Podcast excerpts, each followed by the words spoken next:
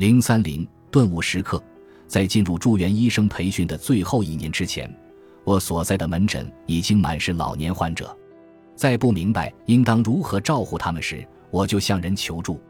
但是，即使是杰出的导师，他们对我的高龄患者的特殊需求也知之甚少。我决定第三年培训的总结讨论以痴呆症为题。尽管我们时时看到这样的病例，尤其是在医院里，但是这个话题在当时很少受到关注。讨论进行得很顺利。后来我才意识到，本来只是为了完成住院医生的培训要求，最后却变成了我那几年间所做的一次演讲。这些大型小组讨论的第一场，也是最令人生气的一场，是在美国医师协会的年会上举行的。我因为自己选择的话题受到了邀请。那时我已经读过了关于痴呆症的所有大型研究报告和无数的小型研究结果，对于这项常见却恼人的疾病，形成了一套连贯的想法和管理方法，可以称得上半个专家。至少在美国内科医学界是这样。但对比内科医生和其他初级保健临床医生所治疗的最常见的疾病领域，情况就不是这样了。在那些领域。出席会议的都是真真正正的专家，看履历就知道他们有多年的临床照护和研究经验，这让我感觉自己像个冒牌专家。直到观众们开始向我提问，我所面对的观众已经意识到，他们对痴呆症优质照护需要了解的知识知之甚少。那时，业内对于痴呆症的了解程度更低，许多人仍然认为老糊涂是衰老的正常现象。但业内普遍认同我们的医学培训缺乏有效办法，来让医学生准备好在未来应对这种常见的疾病。当时我甚至还没有通过医学委员会的考试，但我突然间成了专家。显而易见，对于衰老方面的信息和专业知识的需求太大了。在完成住院医生的培训之后，我在加州大学旧金山分校又多接受了一年培训。我参加了一个新设立的全科医学研究员项目，这个项目旨在培养未来出任教职的年轻医生。项目主任让我选一个学科进行深造，他给我的建议有皮肤科、妇科、风湿科或骨科，但我提出打算专注于老年医学。让我意外的是，他同意了。更意想不到的是，我的领导派我参加加州大学洛杉矶分校的老年医学年会。一切费用全包，尽管已经接受了十二年高等教育和培训，但那时我的年收入只有三点三万美元，这简直是天大的好消息。但这还不是那场会议改变我人生轨迹的原因。在那场为期五天的年会之前，我还没有完全理解老年医学与其他医学专业到底有何不同，而且为什么随着人逐渐变老。这种不同会在他们的生活中变得至关重要。会议持续五天，但我所经历的是一场顿悟。我来介绍一下那次会议的大致情况。会场在一个普通商务酒店里的一间大会议厅，塞满了桌椅，没有窗户。会议过程中几乎没有茶歇时间，茶点供应也基本指望不上。每到上下午的后半程，我就饿得肚子咕咕直叫，思绪也开始飘走。注意力难以集中，许多人偷偷逃走去锻炼、购物、建筑在附近的朋友。我没有，我好心的老板慷慨资助，我得挣回票价。这还不算，这家酒店在海边，而且那周洛杉矶的日平均气温才二十摄氏度出头，温度较往常稍低。但我每场会议、每个讨论都参加，一场不落。我唯二呼吸到新鲜空气的机会。一个是早上会议换场的十分钟间歇，另一个就是晚上等全天的会议结束之后。我从来没有像这样在短短数日之内学到如此大量有意思而且与我密切相关的患者照护知识。在这一周的中间，一如既往漫长的一天的中午时分，一位加州大学洛杉矶分校的教师走上讲台，他蓄着胡子，穿着白裤子，他是肯布鲁梅尔史密斯博士。他要讲的话题在会议日程表中列着康复医学。在此之前，我在医学院和住院医生培训中对于康复医学近乎一无所知。在加州大学旧金山分校，甚至都没有这个专业的培训项目。布鲁梅尔·史密斯博士首先讨论了老年患者需要康复介入的常见原因：脑卒中、心脏病、骨折、手术等。对于这些，我已经十分熟悉。我还知道这些情况会引起大脑、神经和肌肉骨骼系统的病理性变化。这些内容是大多数医学讲座讨论的焦点，但布鲁梅尔·史密斯博士把他们讲透了。然后他叫我大开眼界。布鲁梅尔·史密斯博士没有将治疗与病理联系起来，联系二者是我学医七年来所有专业老师教给我的唯一方法，而是侧重于查明患者需要实现什么功能才能重拾个人日常生活中的快乐和安全感。他解释说，患者需要什么样的康复治疗和一般护理，在很大程度上取决于他们就上述问题给出的答案。同样，与通常的医学教学不同。他告诉我们，即使不能完全恢复患者的躯体功能，也还是可以解决重要的问题，让其在能力受损的情况下依然可以做到要做的事。有时，这需要改变他们惯常的行为方式，需要移动家具、使用设备，或者让他们使用不同的身体部位。患者关心的是，最终能恢复什么身体功能，做到什么事。而说到功能，有许多方法可以解决他们身体目前可实现的功能与目标功能之间的不匹配。增强体质固然重要，但这只是开始。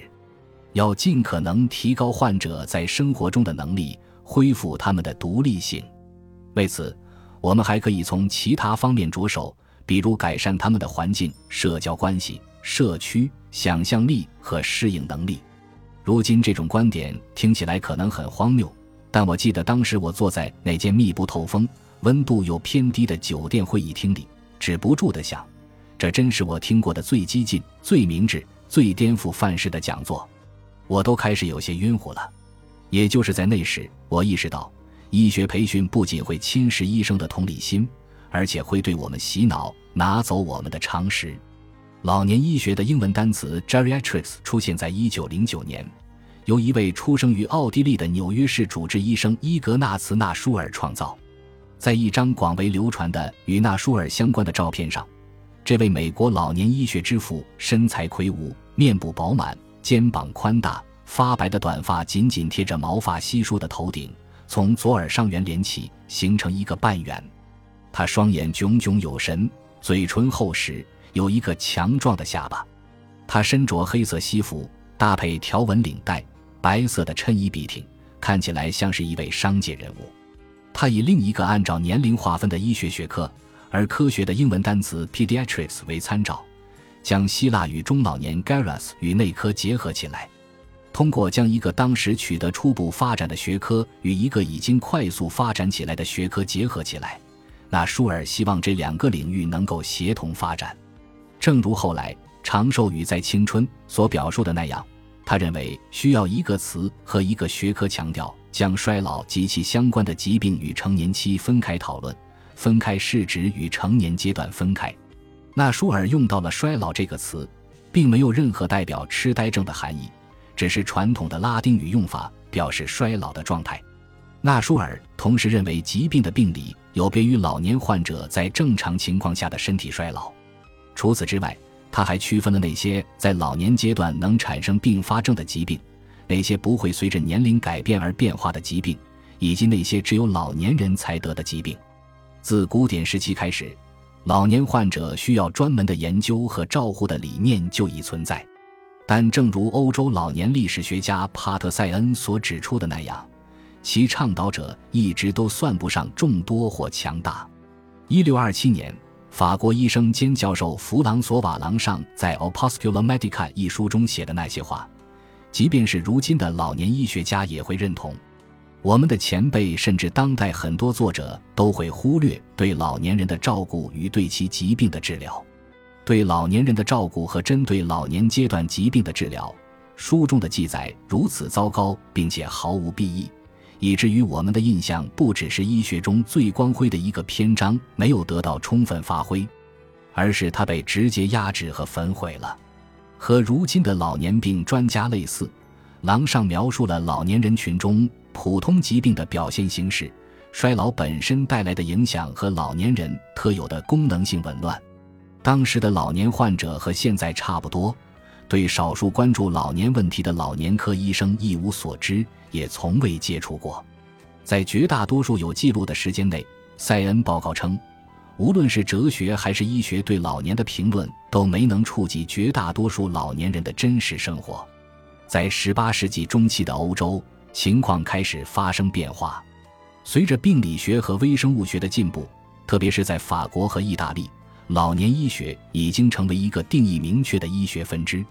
在19世纪中期，巴黎所有的医学教育都包含专门针对老年人的内容。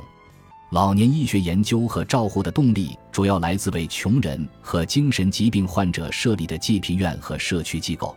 这些地方的老年人常常因为太虚弱而无法继续工作。从而需要搬出去度过人生的最后几年。起初，那些明显的与年龄相关的特定器官的病理得到了最多的关注，但当时病理学的进步无法催生新的治疗手段。医疗对于常见的困扰老年人或者是致死率高的疾病几乎束手无策。但是，随着对衰弱的患者群体的关注提升，一些长久以来使用的医疗手段的危害性逐渐显现。其中包括放血和催吐。十九世纪晚期，医疗手段的进步带来了骨折外科手术、白内障摘除术和治疗心脏病的洋地黄。在十九世纪初的法国，一度被专属管辖的济贫院成了和我们现在的公立医院类似的集照护、教育和研究为一体的医疗机构。老年人并非其中仅有的居民，只不过人数众多。内科医生关注到很多成人和老年患者，呼吁关注老年，将这一阶段当做一个独特的生命阶段，并呼吁在医学院成立单独的专门学科。尽管当时设立了很多新的医学学科，老年医学在一个世纪以后的法国才正式成为一个学科。在很多国家，即使老年医学的学科地位被正式承认，他也无法与儿科和其他成人医学相提并论。在二十世纪早期的美国，纳舒尔感叹在医学院缺少针对老年患者的课程。二零一九年，所有的医学院都有了相关课程，但只有很小一部分医学院有在老年科轮岗的要求。哈佛医学院长期以来都是美国顶级的医学院。一九四二年，关于老年医学的讲座第一次出现在校园，但二零一五年该校启动的最新课程安排要求学生在儿科、产科和外科轮岗。尽管绝大部分医生在上完学后都不会去照顾小孩、管理孕妇或者做外科手术，课程安排中没有包括老年医学，但是大多数医生将来会照顾上了年纪的患者，而且很多人会经常做这件事。接下来一年，加州大学旧金山分校的新课表中老年医学的课程总量增加了六倍。除了在过去四年里每时每刻都有人以成年人的标准来定义正常和病理，然后把老年医学永远放在临床医学院选修课的课表里，这听起来是一个质的改变。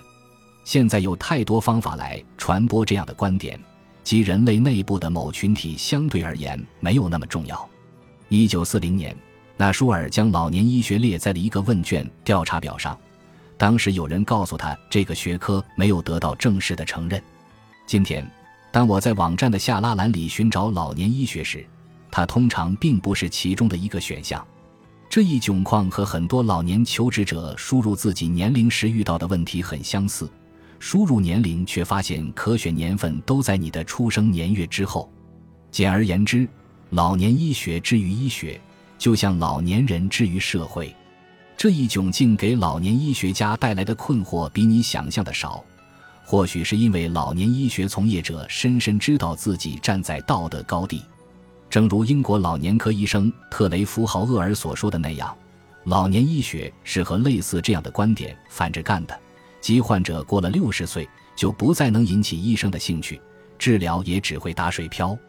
我在洛杉矶顿悟的二十五年后，医疗培训和照护过程中引入了越来越多我在那次大会上学到的那些方法，但还不够多。这已经形成了一个恶性循环，其中老年科医生关注那些年纪最大、体格最弱和最容易忽略的老年人，这一方法使得老年医学同儿科或者成人医学比起来显得范围较小。此外，自我施加的限制反过来让老年医学变得更加可有可无。其结果是，很少有医生了解衰老。针对老年人的医护所导致的智商致死率，很有可能比我们报道的要高很多。毕竟，听到生病的老人去世时，很少有人会惊讶。本集播放完毕，感谢您的收听，喜欢请订阅加关注，主页有更多精彩内容。